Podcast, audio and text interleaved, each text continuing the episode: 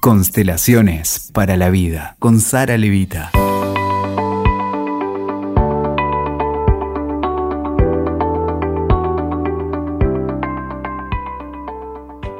Hola, es una alegría volver a encontrarme con vos y con vos, Sara, esta vez de forma virtual. Como todos saben, nosotros también estamos respetando la cuarentena.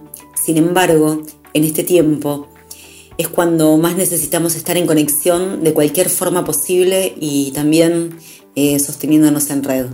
Hola Nati, también para mí es un placer encontrarme con, vos y, y con todos para poder compartir lo que hoy entiendo estamos necesitando para sentirnos pertenecientes y contenidos al mismo tiempo. Tal cual, Sara. Son demasiadas cosas que estamos sintiendo a la vez, mucha intensidad para procesar y eso a veces es inquietante.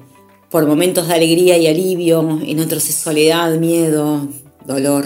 Me gustaría preguntarte cuál crees vos que puede ser el sentido más profundo sobre este tiempo Muchas veces nosotros lo conversamos fuera del micrófono y ahora que estamos eh, haciendo este podcast, creo necesario que vos eh, puedas contarme a mí nuevamente y a, la persona que está escuchando eh, tu mirada, tu creencia, tu saber sobre este tiempo tan desafiante.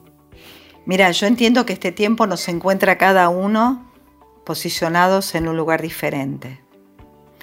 Por ende, lo trascendente para cada uno tiene que ver con un despertar. Esta palabra que, que tanto se está escuchando en estos tiempos como despertar de la conciencia. ¿Qué es el despertar de la conciencia? El despertar de la conciencia es precisamente ir ampliando nuestros puntos de vista, ir alcanzando nuevas comprensiones, ir expandiendo nuestro, nuestro corazón a partir de la reformulación que podamos hacer en nuestro sistema de creencias. Dicho de otra manera, este es un tiempo en donde justamente a partir de la, posibilidad que tenemos de estar mucho más tiempo que antes con nosotros mismos y en nosotros mismos, empezar a mirar diferente, a poder darnos cuenta que al igual que cuando nacemos, hay todo un proceso de parto que es muy doloroso. Esto por ahora nos encuentra como humanidad. Llegamos a la vida a través de los dolores de parto. Es lo que estamos viviendo colectivamente en estos tiempos. Cuando nacemos, lo primero que hacemos es respirar y llorar. ¿Por qué? Porque llegar a la vida implica que hay toda una vida, digamos, intrauterina, que en ese instante queda en el pasado y llegamos a lo nuevo. Y llegamos de esa manera, porque es un hecho traumático. Eh, a modo y semejanza, en este momento todos estamos viviendo algo parecido. Cada uno en su camino, cada uno en el tiempo en el cual el proceso de uno lo encuentra, estamos atravesando un canal de parto. El canal de parto colectivamente no deja de ser doloroso, muy doloroso, no deja de ser traumático, es muy traumático. Pero ¿qué es lo que el alma sabe, aunque la conciencia todavía no lo tenga presente? Que todo este movimiento y este proceso tiene que ver con poder llegar a lo nuevo.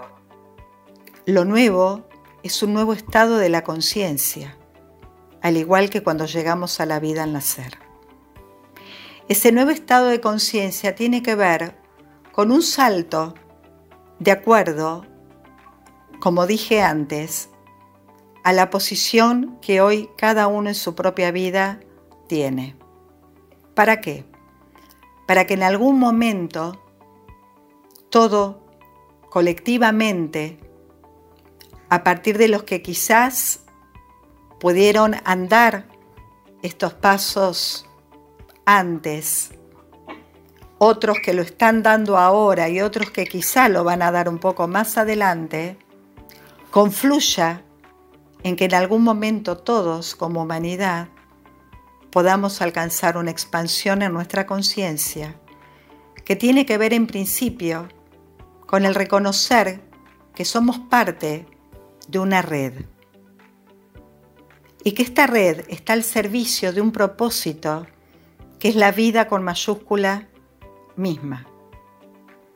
Y cuando digo vida con mayúscula, no casualmente en este tiempo, estamos priorizando tanto, revalorizando tanto y pidiendo tanto y haciendo tanto por la vida. En principio personal, luego por el otro. Pero más allá de mí y más allá del otro, hay algo colectivo que espera, que no se espera en un despertar semejante.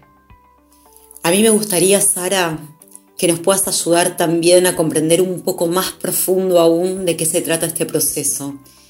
Si bien uno sabe que cuando esta parte del tiempo termine, esta parte de la turbulencia, del cambio permanente, de una nueva forma para hacer todo, del desprendimiento de lo que ya no es, si bien uno sabe que esto nos lleva a un mejor lugar y que vamos a estar mejor, el tránsito hacia ese nuevo lugar a veces de verdad nos trae dolor, apatía, sin sentido, eh, nos pone por momentos súper eléctricos y enérgicos y todas emociones como un electrocardiograma permanente, ¿no? La pregunta más inquietante, me parece a mí, es cómo saber si lo estoy transitando bien, si todo esto que me está sucediendo de forma permanente es correcto y de verdad me está acompañando hacia un mejor lugar. ¿Cómo sé que voy hacia eso si en realidad muchas veces me siento mucho peor que antes y los lugares de sostén y hacer pie a veces pareciera que desaparecen, ¿no? Sí, esto, esto que vos traes me hace mucho acordar a la imagen que acabo de compartir. Nosotros no tenemos memoria de lo que sentimos cuando de pronto nacemos por parto natural y encajamos en el canal de parto. Entiendo que es un espacio de máxima estrechez y entiendo que nos sentimos nos sentimos mal, si cabe la palabra mal. Urgidos en seguir hacia adelante porque ya no podemos volver hacia atrás y sabemos que si en ese lugar permanecemos, lo que nos vino dando vida durante siete, ocho, nueve meses, lo puede terminar quitando la puede terminar quitando. Entonces en ese instante somos todos eh, empujados a seguir hacia adelante, hacia un lugar desconocido, nuevo, donde no tenemos control, donde no tenemos una imagen previa, pero sin embargo sabemos que hay algo que hacia ahí, hacia ahí nos conduce. Yo entiendo que algo semejante está sucediendo en este momento. Estamos todavía encajados en esa suerte de canal de parto, donde todo es estrecho, donde todo es limitante, donde hay poco espacio para moverse, de hecho nos piden que nos quedemos en casa, donde no tenemos control sobre nada, no nos podemos anticipar a nada, donde cada día la información es diferente y por ende cada día las recomendaciones son distintas. Es un tiempo en donde ya no estamos haciendo identidad a lo que antes de marzo nos daba identidad, pero tampoco todavía llegamos a lo nuevo. Por eso este es un tiempo muy difícil para el aspecto egoico de cada uno de nosotros, que suele en general querer vivir con, certidumbre, vivir con seguridad, vivir sobre aquello que es conocido para poder justamente controlar. Y todo esto que refiere del ego que cada uno de nosotros tenemos, pero que no somos, somos algo mucho más grande, es lo que justamente ahora está siendo obligado a ser trabajado en cada uno. Porque por más que querramos al ego darle eh, supremacía, nada, nada conspira a favor de que eso pueda resultar. Es ahí cuando nos llenamos de miedo, nos llenamos de inseguridades, nos llenamos de angustias eh, y quizá con cuadros mucho más complejos que esto que estoy describiendo como síntomas. Por eso entiendo que el despertar de conciencia tiene que ver con la mirada que cada uno decidamos tener en este momento sobre el proceso personal. Si yo me voy a aferrar a querer seguir haciéndole lugar al ego, seguramente voy a sufrir cada vez más, voy a tener cada vez más miedo, porque cada vez todo se me va a ir más de las manos. Hay un momento, porque así es la vida, en donde los golpes que el ego recibe son tantos, cuando uno no dice es suficiente, cambio, transformo, que en algún momento me voy a inclinar. Me voy a inclinar y voy a honrar a este destino colectivo que nos está invitando a ofrecernos al servicio de Él. Y por un rato en la vida poder diluir este ego personal en función de un propósito más grande. Por eso este es un tiempo desde otro umbral bendito, pero en este nivel es muy doloroso. Y nosotros y nosotros tenemos que hacer lugar a todo esto. Nuestra elección va a estar dada por la conciencia que nos va a permitir entrar y salir. No vamos a poder evitar entrar en las emociones y en los pensamientos caóticos. El tema es cuánto tiempo voy a permanecer en ese lugar y cuánto tiempo, de acuerdo a lo que yo permanezca, van a ser los costos que voy a tener que pagar. Es ahí donde nuestra responsabilidad aparece. Y además también es un proceso de cierta tristeza o cierto ensimismamiento tal vez, porque para ir a buscar ese nuevo destino, esa nueva conciencia, nosotros tenemos que dejar morir partes de nosotros que ya no son. Estamos en duelo también de partes de nuestro ego, de nuestra personalidad, de nuestras certezas. Es como en la cuando los personajes de la mitología, esos héroes, tenían de verdad que hacer una ofrenda a los dioses de alguna forma. Tenían que hacer un sacrificio para poder dar el siguiente paso. Sí, entiendo que llegó ese tiempo. Llegó ese tiempo, llegó ese tiempo en donde en donde todo está siendo al servicio de reconocernos que somos parte de un destino colectivo. Entonces, me animaría a decirte que sí. Vos siempre mm, hablas en tus talleres y en los encuentros sobre el poder de la intención. Me parece que es un momento adecuado para poder hablar sobre eso, eh, donde mm, si bien en este contexto sentimos que estamos a merced de algo mayor, que a veces puede parecer malo, o digamos, por, poner una categoría simple y un poco infantil, ¿no? Pero no estamos inhabilitados para poder accionar desde otro lugar. Y entiendo que ese poder de la acción tiene que ver justamente con esto, con recuperar la intención trascendente o la intención mayor. ¿Es esa una herramienta para poder volver a buscar dónde hacer pie en un nuevo lugar? Mira, yo entiendo que la herramienta para hacer pie desde un nuevo lugar es, en una conciencia diferente, en una conciencia mayor. El poder de la intención en realidad tiene que ver con el hecho de aquello que nuestra conciencia nos va a permitir. Y en función de eso es lo que vamos a mirar. Y en función de lo que miremos, de lo que es en nuestra alma, vamos a intencionar.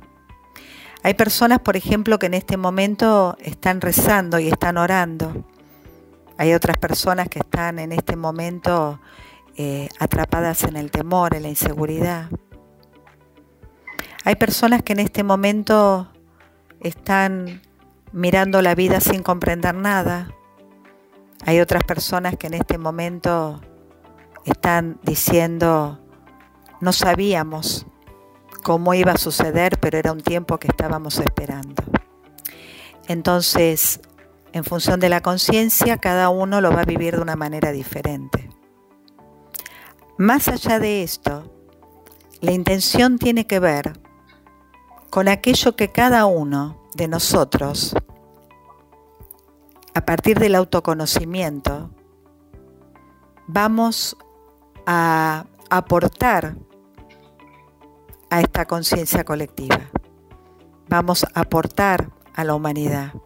Vamos a aportar a la naturaleza.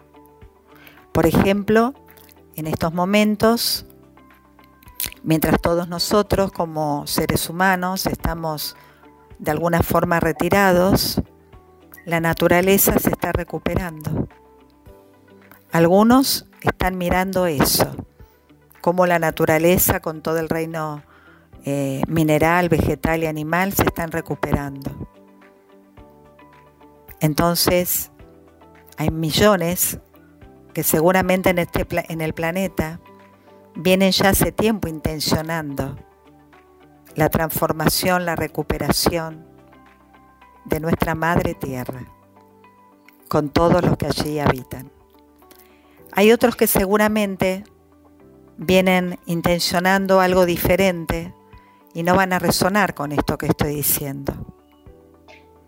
Entonces, eh, digo esto porque entiendo que el poder de la intención es resultado de lo que nosotros elegimos ver cuando miramos, de lo que nosotros elegimos eh, ver cuando reconocemos. Entonces entiendo que la intención es resultado del grado de conciencia y de acuerdo a lo que cada uno de nosotros intencionemos, va a co-crear nuestra realidad. Es decir, el entorno y el afuera va a ir siendo consecuente con la intención que tengamos. Por eso en estos momentos, como parte de otra práctica espiritual, se nos está dando la posibilidad de poder reconocer la verdad con mayúscula que nos habita.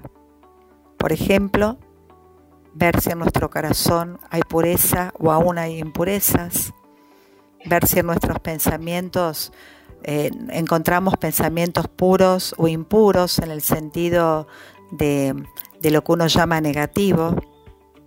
Todo la autoobservación nos va a permitir justamente reconocer de qué se trata aquello que vamos a poder ofrecer a partir de lo que somos, aquello que vamos a poder intencionar a partir de lo que es en nosotros. Solo si yo pienso el bien, voy a poder intencionar el bien. Solo si tengo pureza de corazón, voy a poder intencionar puramente. Puramente. Lo digo todo junto, con pureza.